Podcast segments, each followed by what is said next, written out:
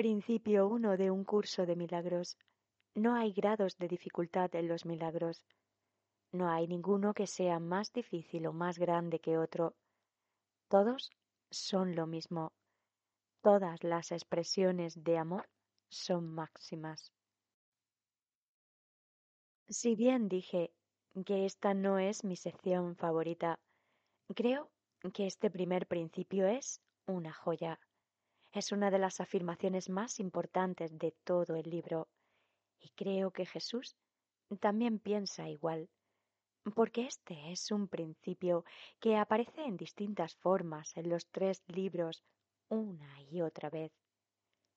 Si pudiéramos entender cabalmente lo que significa que no hay grados de dificultad en los milagros, entenderíamos todo lo demás en el curso porque ese principio contiene dentro de sí la semilla del sistema de pensamiento en su totalidad. El que no hay grados de dificultad en los milagros es como decir que todos los problemas del mundo son lo mismo, los que parecen mayores y los que parecen menores. No hay diferencia entre ellos. Esto se puede entender cabalmente cuando reconocemos que afuera no existe mundo alguno. Si usted cree en la realidad del mundo de la percepción, del mundo físico o del mundo separado, entonces tiene que creer que hay gradaciones, hay cosas más grandes y cosas más pequeñas. Nuestro mundo, que realmente, es decir, todo el mundo de la percepción, se basa en sistemas y en diferencias. Todos tenemos conceptos de grande y pequeño, grueso y delgado, bonito y feo, masculino y femenino, noche y día, luz y oscuridad, problemas grandes y problemas pequeños, y así sucesivamente. Nuestra idea acerca de los colores también se fundamenta en eso, diferentes ondas de luz. Estas son partes inherentes del mundo de separación del ego, de que hay diferencias en este mundo. Una vez creemos que el cuerpo es real, creemos entonces que hay ciertos problemas que son más críticos que otros. Si una persona padece una enfermedad que amenaza su vida, entre comillas, entonces ese es un problema serio si alguien tiene un dolor de cabeza, decimos que ese no es un problema tan serio. No existe nadie en el mundo que no haya caído en esa trampa. Esto también adquiere la forma de pedir la ayuda del Espíritu Santo para algunos problemas y para otros no.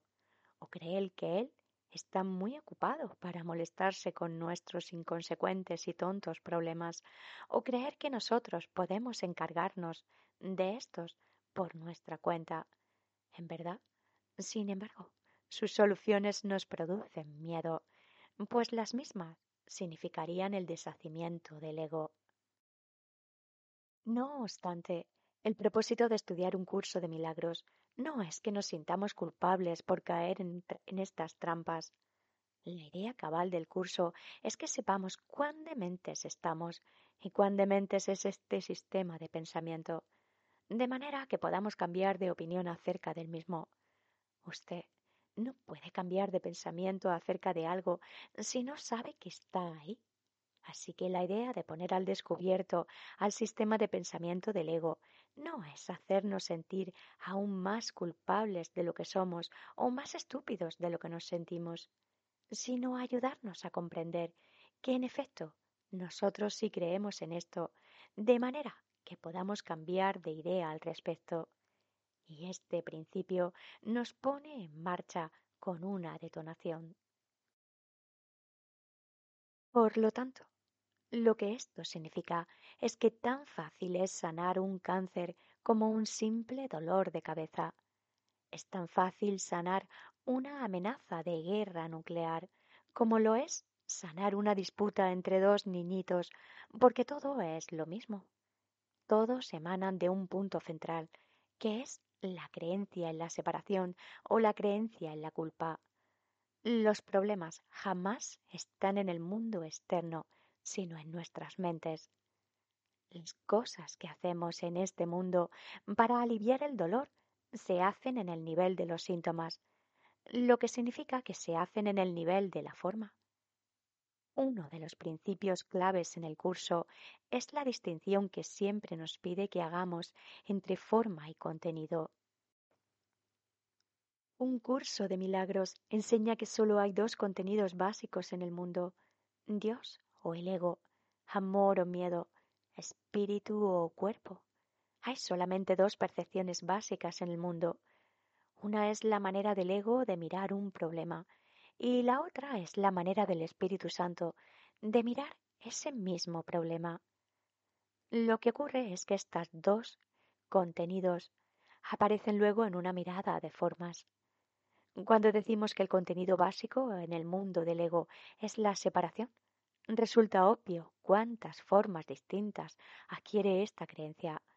Algunas cosas tales como el dolor, el sufrimiento, la muerte, las llamamos negativas. Algunas las llamamos positivas, lo que generalmente quiere decir que logramos lo que queremos o que las personas están libres del sufrimiento externo. Pero la cuestión jamás radica en la forma que aparece en el lado derecho de la gráfica. En el capítulo 23 hay una sección que se titula Las leyes del caos, la cual es muy difícil y una de las más importantes en el texto. Esta sección describe las cinco leyes que componen el sistema de pensamiento del ego y en realidad constituyen la contraparte de los cincuenta principios del milagro. Ustedes pueden ver de qué lado está Jesús, puesto que ofrece cincuenta principios del milagro y sólo cinco leyes del caos. La primera ley de caos es la contraparte exacta del primer principio del milagro. Esta afirma que la verdad es relativa y que existe una jerarquía de ilusiones. Algunas ilusiones son peores que otras o algunas son mejores que otras. Repito, esto es exactamente de lo que estamos hablando.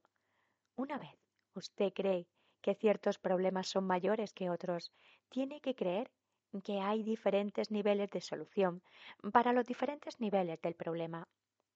Ciertamente, alguien que esté en el campo de la medicina sabe que si existe este síntoma, usted hace A, y si hay otro síntoma, hace B, y si hay un tercer síntoma, hace A y B, o alguna otra cosa.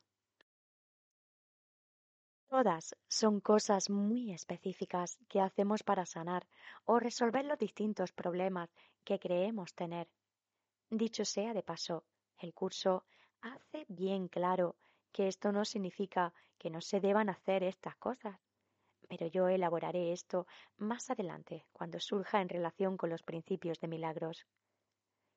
Lo único que verdaderamente sana es deshacer la creencia de que estamos separados de Dios, que es de donde procede la culpa.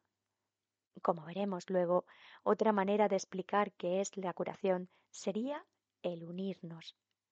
Si reconocemos que el único problema que existe es la creencia de que estamos separados, esto tiene que significar que la única manera de resolver todos los demás problemas aparentes es la unión.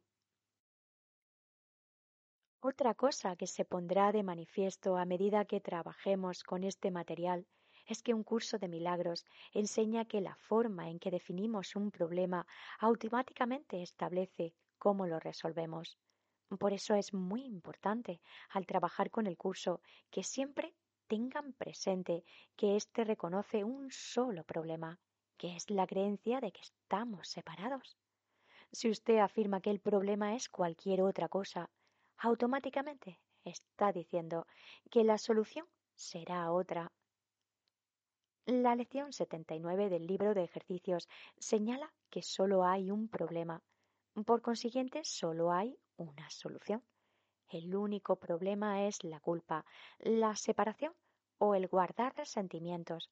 Y la única solución es el milagro, el perdón o el unirnos. Este principio pues realmente establece que no hay grados de dificultad en los milagros.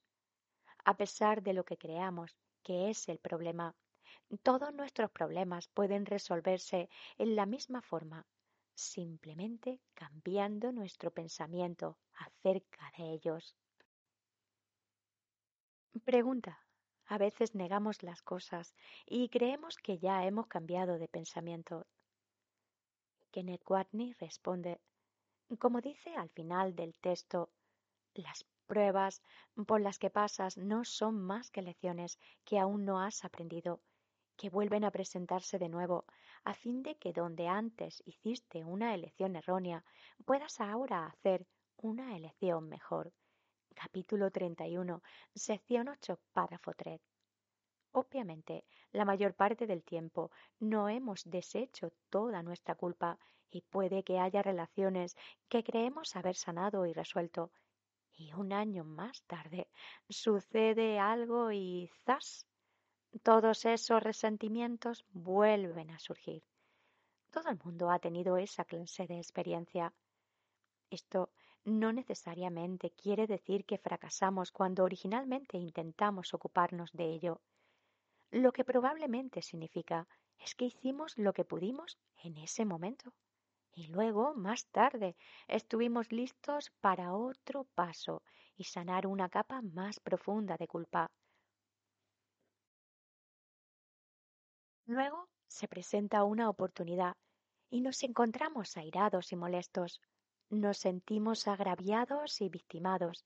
Y eso nos indica que no nos habíamos desprendido totalmente de esa creencia, puesto que ahora la proyectamos sobre esta otra persona. El ego quiere que creamos que somos unos fracasados. Lo que el Espíritu Santo nos diría es que ahora estamos listos para dar otro paso.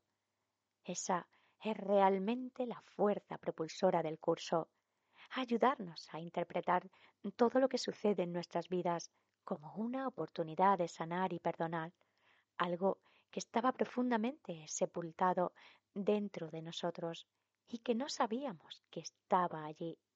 Y no hay excepciones a ese principio. En efecto, de donde emerge la gran pujanza del curso es que el mismo es tan consistente y sencillo en todo lo que expresa, realmente nos enseña una sola manera de juzgarlo todo en el mundo. Ese es el modo de un curso de milagros, que todo lo que ocurre es una oportunidad para sanar nuestras mentes, y no importa que nos sintamos perturbados sobre algún incidente terrible del cual nos enteramos por el periódico, o si lo que nos perturba es una cosa trivial que sucede en nuestros hogares o en nuestra familia, nuestras comunidades o situaciones de trabajo. Pregunta. Aunque puede que no haya grados de dificultad en los milagros, nosotros estamos bien convencidos de que sí los hay. En vista de ese hecho, es probable que necesitemos experimentar el perdón con un asunto grande antes de llegar a los otros? Y Kenneth Watney responde así. Trabajamos con lo que haya que trabajar. Algunas personas sienten que es todo lo contrario, que los asuntos grandes son demasiado, así que practican con los pequeños, la persona que les corta en la carretera o alguien que hace algo un tanto fastidioso o algo que sus hijos deben hacer en la casa y que no hacen. Hay quienes encuentran más fácil lidiar con esas cosas que con asuntos mayores y otros piensan lo contrario. Pregunta, ¿hay que hacer todas esas cosas? Respuesta, no tiene que hacerlo, solo que se sentiría mejor si lo hiciera. Pregunta, ¿significa también el primer principio que sería tan fácil curar un cáncer como curar un catarro? Respuesta. Sí, pero usted puede equivocar la idea de que el problema es el cáncer o el catarro en el cuerpo. Ese no es el problema. El problema es el pensamiento que lo llevó a eso. El curso dice que el único significado de algo es para qué es. Usted no se concentra en el síntoma del cáncer, como tampoco debe concentrarse en la remisión del mismo, porque ese no es el problema. El cáncer puede servir un propósito, no solo para esa persona en particular, sino también para la gente en la vida de ella, la familia, los amigos, los médicos. Pregunta. Así que no hay grados de dificultad en los milagros. Nunca significa realmente la cura de algo. En verdad significa un cambio de percepción. Respuesta. Exacto. Significa un cambio de pensamiento. Discutiremos eso una y otra vez a medida que entremos en esto. Pregunta. De acuerdo con eso, si su pensamiento ha causado la condición cancerosa y de hecho la mente se sana, ¿no se toma irrelevante el que el cáncer físico se cure o no? Respuesta. Correcto. A menudo la gente usa la curación física como una manera de probar su salud mental o espiritual o la falta de ella. Si realmente hago esto bien, entonces este tumor desaparecerá. Y repito, lo que se logra es hacer ese error real. Cuando su mente realmente se sane, esto no será un asunto álgido para usted. No quiere decir que el tumor no desaparecerá solo significa que su inversión no será hacer que desaparezca, su inversión será lograr su paz mental. Pregunta. ¿Acaso la muerte significa que solo nos acostemos y renunciemos a nuestro cuerpo en el momento apropiado? Respuesta. Si apropiado, entre comillas, significa para usted ¿Que morimos cuando completamos las lecciones que vinimos a aprender? Sí. Sin embargo, también podemos cambiar de idea y decidir abandonar nuestro cuerpo antes de completar esas lecciones, como dice el curso, y nadie muere sin su consentimiento. Libro de ejercicios, lección 152. Pregunta, ¿hasta qué punto entra en juego la percepción compartida de la enfermedad de aquellos que nos rodean? ¿Hasta qué punto estamos cautivos en esa percepción aun cuando nuestra mente está en el proceso de cambio? Y Kenneth Watney responde así. Dentro de cada uno de nosotros siempre hay dos voces.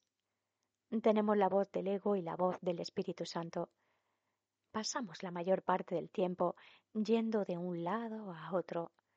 Digamos que yo estoy realmente practicando lo que dice el curso de milagros, pero que no lo practico en su totalidad.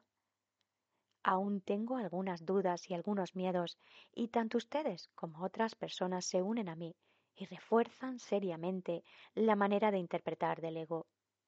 No cabe duda de que eso reforzará mi ego, si yo estuviera realmente firme, si reconociera que todo lo que el ego me dijo era falso, entonces no importaría cuántas personas, millares o millones dijesen lo que quisieran. Lo más profundo de mi ser, yo sabría que eso no importa. Pero si estoy titubeando, mi ego siempre estará a la expectativa de aquellas personas que pueda utilizar como testigos para reforzar su caso. Pero el problema no es la gente que lo refuerza. El problema es que inconscientemente yo ando en busca de esos testigos que probarán que mi ego tiene razón. Como todos sabemos, no hay que buscar muy lejos en el mundo. Si realmente usted quiere probar que la ira está justificada, que la enfermedad es terrible y que la separación es real, encontrará testigos por doquier.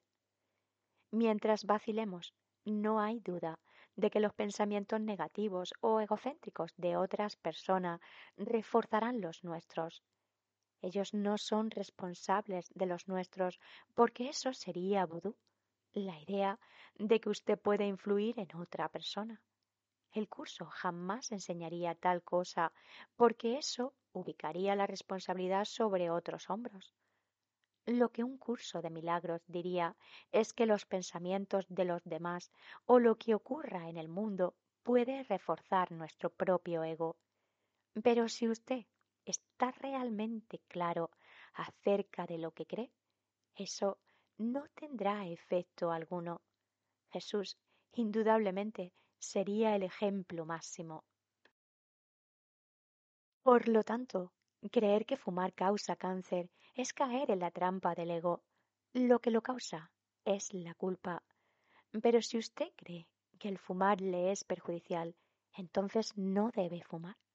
Si usted es diabético y la enfermedad aún es parte de su sistema de pensamiento, entonces el no inyectarse insulina sería un intento inconsciente de castigarse a sí mismo, como lo sería comer mantecado. En ese contexto, pues, cuidar de su cuerpo enfermo sería lo más amoroso y clemente que usted podría hacer. Pregunta, ¿qué significa escuchar, entre comillas, al Espíritu Santo? Respuesta, el decir que oímos al Espíritu Santo es realmente una metáfora, como lo es el referirnos a Él como la voz de Dios. El Espíritu Santo se comunica con nosotros a través de nuestra mente y utilizará cualquier medio o vehículo que podamos aceptar. Así puede ser lo que llamamos intuición, imaginación, un pensamiento o discernimiento repentino, un sueño, una sensación de que escuchamos, entre comillas, palabras o de que surgen pensamientos que sabemos que no son nuestros. Él no es exigente, usará cualquier cosa que le ofrezcamos. Sigamos adelante, o de lo contrario no pasaremos de la primera línea. La segunda línea, por supuesto, es otra manera de expresar lo que hemos dicho. Decir que no hay milagros más difíciles o más grandes, entre comillas, es lo mismo que decir que no hay problemas más grandes o más difíciles. Bill Tefford solía decir que el primer principio podía replantearse como no hay grados de dificultad en la solución de problemas. Todos son lo mismo y por lo tanto todas las soluciones son la misma. Todas las expresiones de amor son máximas. Muchos de ustedes me han escuchado hablar de los dos niveles en que está escrito el curso el primero es el nivel metafísico, al cual no vamos a dedicarle mucho tiempo hoy. El segundo es el nivel más práctico, que contrasta las dos maneras de juzgar al mundo. Pero el primer nivel es realmente la parte del curso que no admite componenda en clase alguna. Una cosa es totalmente verdadera o totalmente falsa, y no hay términos medios. No se puede estar un poquito embarazada. O está embarazada o no lo está. En el segundo nivel vamos de un lado a otro todo el tiempo entre el ego y el Espíritu Santo. Pero esa afirmación, todas las expresiones de amor son máximas, realmente es una aseveración del nivel 1. Usted no puede tener un poquito de amor. O tiene amor o no lo tiene porque una de las características del amor es que éste es total, completo y no hay exclusiones, no hay excepciones. Todas las expresiones de amor tienen que ser máximas, lo cual es otra forma de decir que solo hay un problema en el mundo. Ese problema es el miedo o el odio, y por lo tanto solo hay una solución a ese problema, y esa solución es el amor. El amor no procede de nosotros, no proviene del mundo. El amor emana de Dios a través del Espíritu Santo, quien nos inspira entonces a ser lo que podríamos llamar amorosos. Un curso de milagros también nos enseña que nadie en este mundo puede ser amoroso, porque nos dice que el amor sin ambivalencia es imposible aquí. Capítulo 4, sección 3, párrafo 4. El solo hecho de estar aquí significa que tenemos un ego, lo cual quiere decir que creemos en la separación. Esto significa que no podemos creer en la naturaleza del amor que todo lo abarca. Técnicamente el perdón es el equivalente del amor del cielo en este mundo y el amor nos llega de Dios a través del Espíritu Santo en nuestras mentes, quien nos inspira todas las cosas amorosas que hacemos. Pero aquí, con el uso de la palabra amor entre comillas, podemos ver cómo el curso no es ciertamente muy estricto en el uso de la misma. A menudo hablará de amor en términos de lo que hacemos aquí. Pregunta. ¿A qué se refiere el aquí entonces? Si todas las expresiones de amor son máximas, ¿eso aplicaría únicamente al amor de Dios? Respuesta. Sí. Pero al amor de Dios a través del Espíritu Santo aquí. En otras palabras, el contexto de la aseveración es el milagro. El milagro procede del amor. El próximo principio habla sobre eso.